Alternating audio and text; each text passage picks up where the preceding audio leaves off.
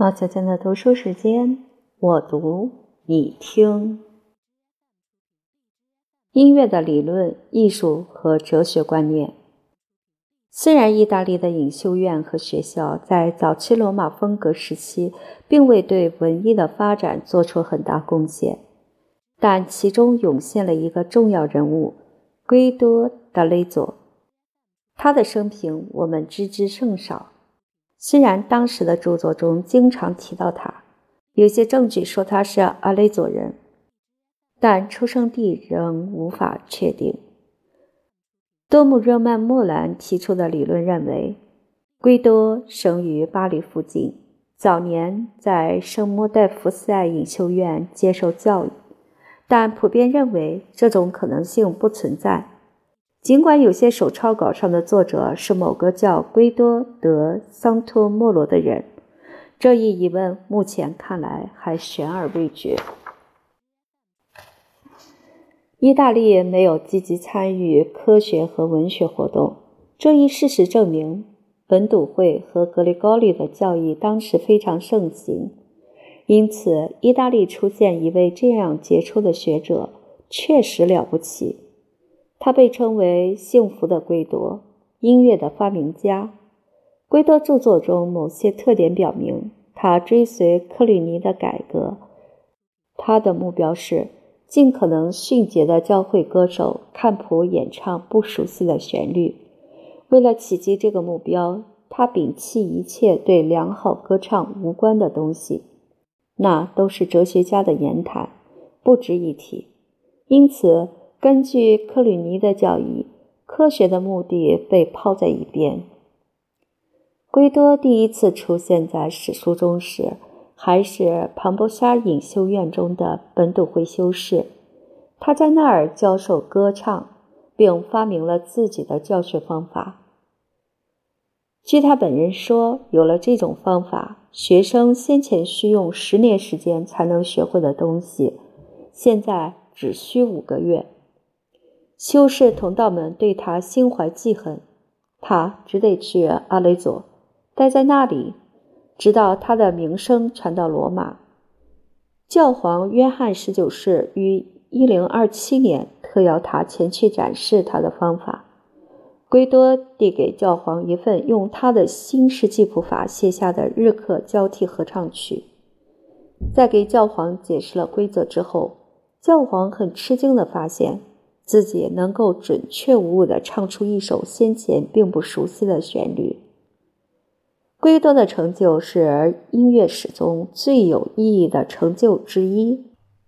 他将原先浅尝辄止的基谱探索组织成一个有效的系统，从而形成了现代基谱法的基础。早期的中古基谱法中，音高关系只是大致标明。如前所见，这种记谱法源于东方，从名称“牛姆”中便可看出。这一名称源自希腊语，意为手势标记，因此它是一种表示方向的手语系统。在古老的年代，这些类似速记符号的标记被写在歌词上方，但并不只是音高或音程。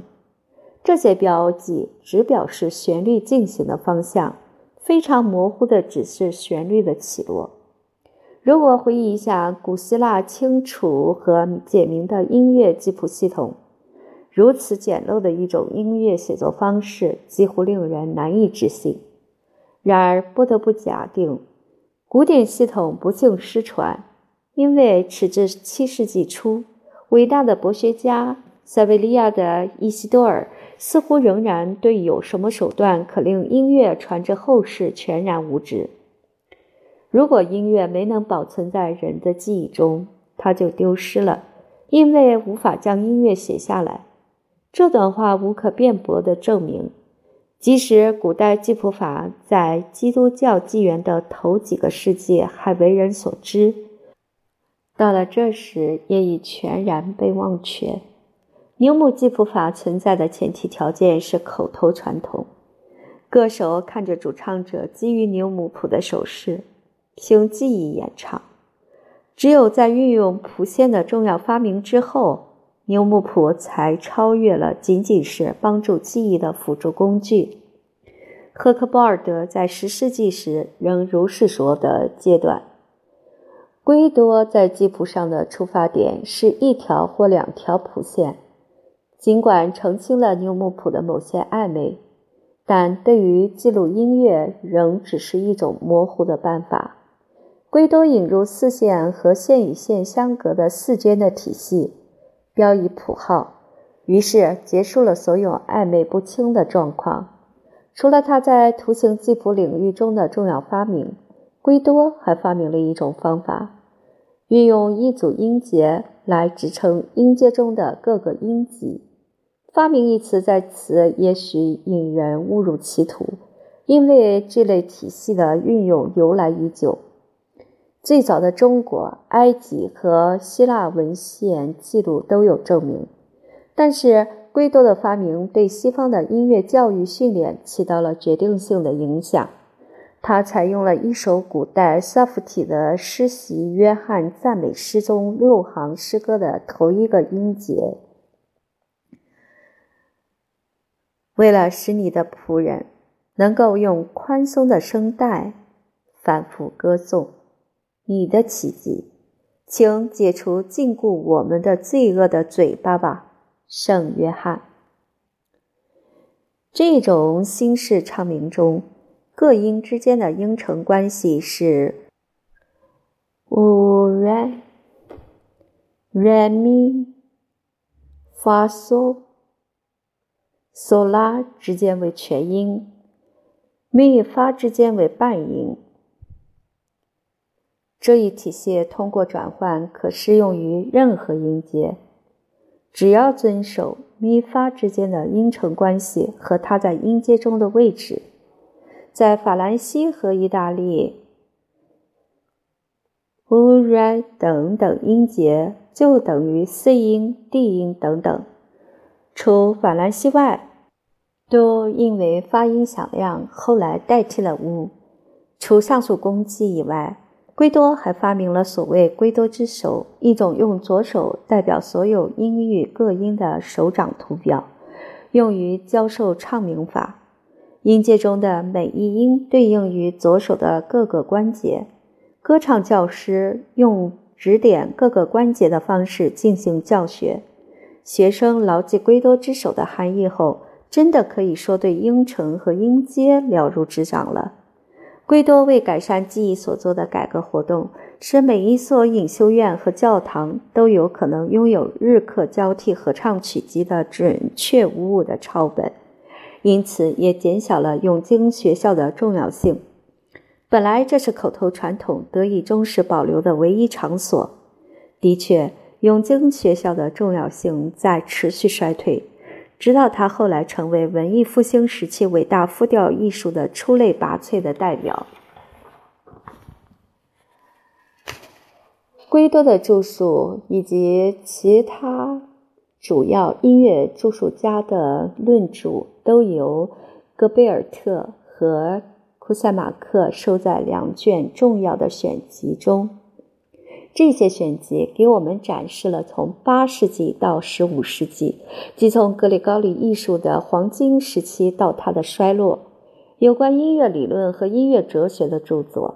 值得注意的是，格里高利时代的。科学和音乐从未间断的师徒相传，从查理曼的时代到圭多的时期，随后这一传统逐渐消散。阅读这些论著会惊异于这时理论学说的兴盛，但同时这些学说又常常流于臆测与幻想，特别是有关音乐起源的思辨。谁是音乐的发明者？这是一个很多著述家都很感兴趣的问题。莫拉维亚的杰罗姆和维亚里士多德都竭力宣称音乐的发明人是该隐的儿子尤巴。他们的理论甚至在很晚近的时候仍能经常见到。博学的日耳曼耶稣会考古学家和科学家阿塔纳西乌斯基希尔，他的著作关于声音协和与不协和的技巧中也出现了这种理论。乔叟和他的同代人时常提到音乐起源问题，他们所想到的也是有吧。在中古英语中，或写成 tuba，因为中古英语中 j 和 t 两个字母字形相近，因而乔叟在《哀之宫》一书中说，尤巴自己第一个音乐家。维克利夫说，尤巴是竖琴与管风琴之父。另外的著述家认为，毕达哥拉斯是音乐之父，还有一些人则沉湎于胡思乱想的词源学解释。那会将我们带至迷宫般的境地。克里尼教义占支配地位的机构中，音乐训练主要是歌唱教学。音乐的功能是补充和完善祈祷，被认为应表达自然的宗教感情和情愫。另一方面，可观察到教室中博学的音乐家开始具备艺术家的立场。下面这段话摘自。格贝尔特选集的第二卷中，赫克鲍尔德的著述不仅证明了上述观察，而且也说明在当时世俗音乐与官方教堂音乐之间的竞争一定很激烈。长笛和里尔琴演奏家和其他的世俗音乐家与歌手煞费苦心，通过自己的艺术产品、旋律和创作来唤起快感，而我们。虽因歌颂伟大圣祖而感荣耀，但在演唱朗诵时却疏忽随意，从不讲求艺术。也许应该为了盛世而寻求艺术之美，这种美因艺人和音乐家追求他们的虚荣而遭到滥用。李一演唱的甘美和完善，显然极为符合圣阿蒙的心愿，但他不像他的前任。并不企图对古代的教义和习俗进行辩护和予以改善，他的希望是与自己时代保持同步。他毫不犹豫地指责同代人，说他们缺乏音乐的理论知识，同时还提醒他们，流浪艺人和吟唱诗人虽然遭人鄙视，但却设法以他们自身艺术的进步来满足公众。随后一个世纪中，著述家已在强调，所有的教会的音乐家都有必要彻底掌握音乐及其科学，因为在他们看来，这样才能区别教堂音乐家与吟唱诗人。很快，我们会看到有些观点使人相信时代已经发生改变，尽管克吕尼的理想仍占统治地位。约翰·克顿。一位博学多识、云游四方的英格兰音乐学者，曾宣称：一个歌手如未经理论训练，就一无是处。这种人好比醉汉，虽然能找到自己的家，但对回家路线却一无所知。中国学者所持的观念，全面体现在一首据称由圭多·德雷佐所作的诗歌中。莫拉维亚的哲罗姆在他的论著一开头也提到了这首诗。音乐家和歌手分居两极，一级只会鹦鹉学舌，另一级懂得真正的音乐家才艺，只会演唱但懵懂无知。其实只是野兽一只，一只野兽演唱旋律，不靠艺术，只靠死记。但音乐家的保证。是理论教义，而不仅是记忆。罗马风格时期的所有著述家都体现出奇怪的混合，保守观念与进步立场兼而有之。他们尊重传统和早期教父的著作，但也与时代发展保持同步。科顿极为尊重过去的法则，但他在某种程度上也是一个现代自由派。像大多数同代人一样，他对礼仪音乐的起源概念模糊。